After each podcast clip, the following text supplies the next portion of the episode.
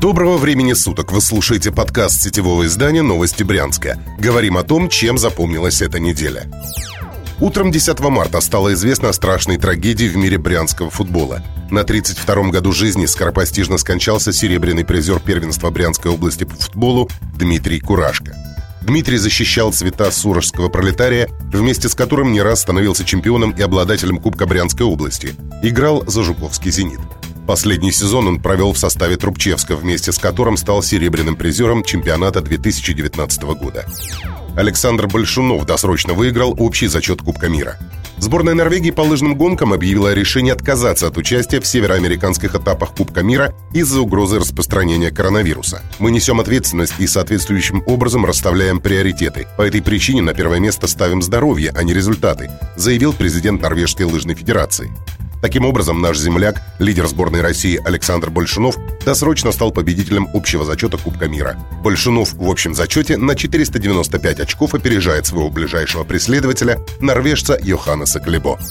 На Брянщине разгорелась война между Россельхознадзором и правительством. В Брянской области межрегиональное управление Россельхознадзора и местное правительство резко раскритиковали друг друга за работу в сельскохозяйственной сфере.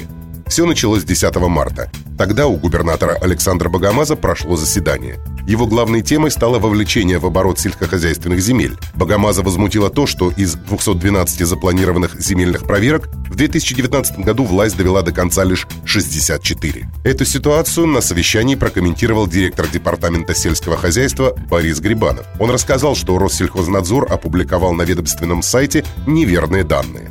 Якобы в надзорном органе заявили, что на Брянщине 120 тысяч гектаров земли находятся в муниципальной собственности и не обрабатываются. В эту площадь включены леса, пастбища, овраги и грунтовки, которые не являются сельхозземлями.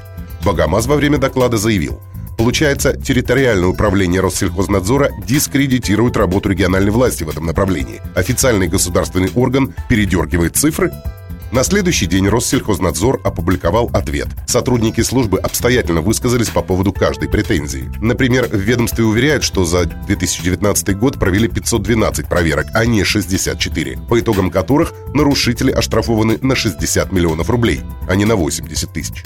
Отдельные реплики Грибанова надзорный орган комментировать не стал. Вторая часть приведенной цитаты Б. Грибанова о якобы бездействии Россельхознадзора представляет из себя несвязанный по смыслу набор слов, поэтому комментировать их затруднительно.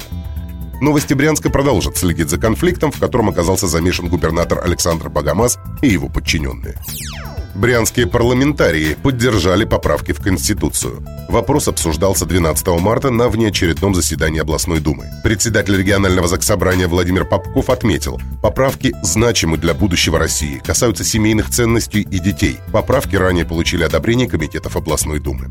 Напомним, инициировал их президент. Народ свое мнение выскажет 22 апреля.